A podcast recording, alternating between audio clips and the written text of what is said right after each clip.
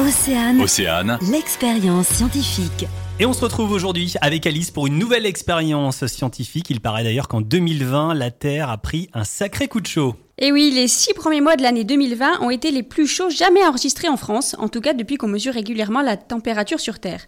Météo France a annoncé que le thermomètre avait grimpé de 1,8 degrés supplémentaires par rapport à la moyenne constatée entre 1980 et 2010. Et les coupables, qui sont-ils? Eh bien, les coupables, ce sont nos émissions de gaz à effet de serre qui ont explosé depuis plusieurs décennies. C'est le cas du CO2 produit par la combustion du charbon et du pétrole qu'on utilise pour se chauffer et faire rouler nos voitures ou voler nos avions.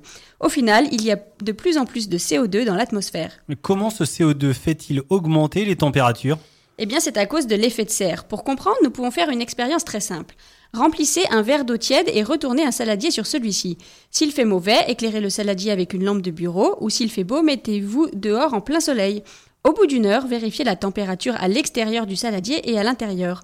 Vous verrez qu'il fait 2 à 3 degrés plus chaud dans le saladier qu'à l'extérieur.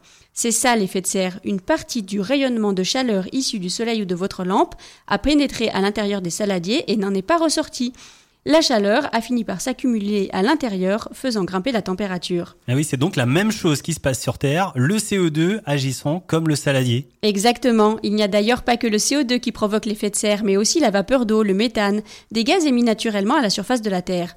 Heureusement qu'ils existent d'ailleurs, car sans eux, la température moyenne sur notre planète serait de moins 18 degrés au lieu de 15 degrés. Autrement dit, nous vivrions sur une boule de glace et pas du tout sur une belle planète bleue pleine de forêts luxuriantes. Alors c'est bien finalement l'effet de serre. Mais pas tout le temps malheureusement. Du fait des activités humaines, les quantités de gaz à effet de serre ont atteint de tels niveaux dans l'atmosphère qu'ils forment un saladier de plus en plus épais, empêchant de plus en plus le rayonnement solaire de s'échapper. Résultat, la Terre est en train de prendre un sacré coup de chaud. Merci Alice et on se retrouve bientôt pour une nouvelle expérience scientifique. Merci Arnaud. le magazine, midi 14h. Sur Océane.